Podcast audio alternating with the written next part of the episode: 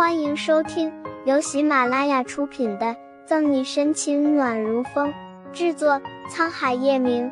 欢迎订阅收听。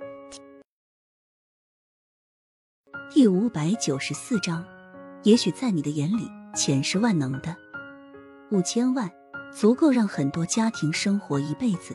的确，如月璇所说，他在警局上一辈子的班都不可能赚到这么多的钱。月璇看着沈西拿着支票。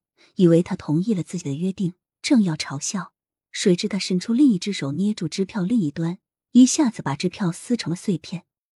你，月璇疼的站了起来，刚想说点什么，就听沈西冷笑：“叶夫人，也许在你的眼里，钱是万能的，可以买到所有自己想要的东西，包括感情。但在我眼里，金钱只是个数字而已，爱情更是神圣的，任有多少金钱也是买不来的。”除非是叶晨玉亲口说不爱我了，否则我是不会离开他的。还有，虽然我知道你有很大权力，但是这并不代表可以一手遮天的去决定别人的未来。更何况，若在你眼里我是为了钱，那五千万和叶氏集团总裁夫人比起来，什么更划算？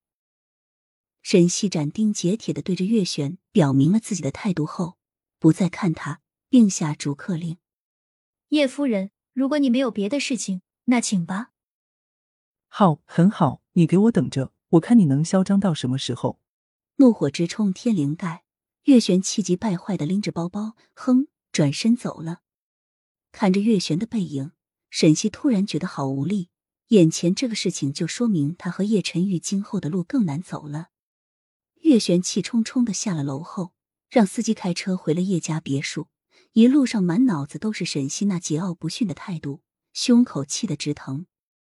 叶家别墅，月璇把包往沙发上一扔，瘫坐在沙发上，状态看上去非常疲惫。这时，叶老太太从厨房里端着果盘出来，看到月璇不开心的脸，谁又惹到你了？月璇因知是脸见到叶老太太，稍微缓和一点。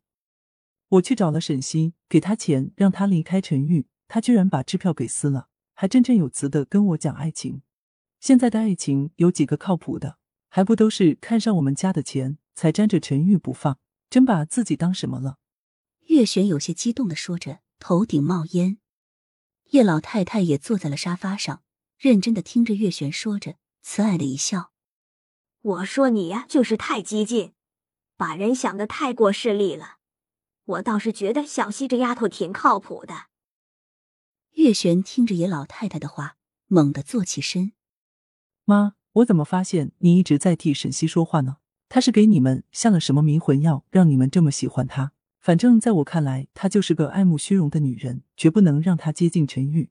你是没有看到她那副嘴脸，当面一套，背后一套。陈玉面前装淑女，在我面前就露出了真实面目，真是恶心，哪里比得上心妍？月璇诋毁沈西的同时。还不忘带上左心言做对比。叶老太太看出了月璇的心思，起身拍拍月璇的肩膀，轻言：“凡事留有余地。我看小溪就挺好的，你这样棒打鸳鸯，不怕陈玉伤心？真的不认你这个母亲？更何况，你为什么不同意陈玉和小溪的事？别人不知道，我还能不清楚吗？”既然二十年前的事我都不介意了，你又何必还记着？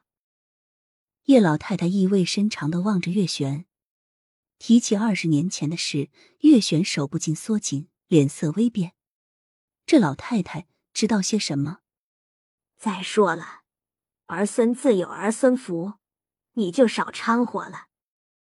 说完，叶老太太拄着拐杖，蹒跚着走开了。望着叶老太太微微佝偻的背影，月璇紧抿着唇。虽然过去二十年，但那些事依然清晰可见。无论如何，绝不能让沈西进叶家的门。月璇在心里默默的想着。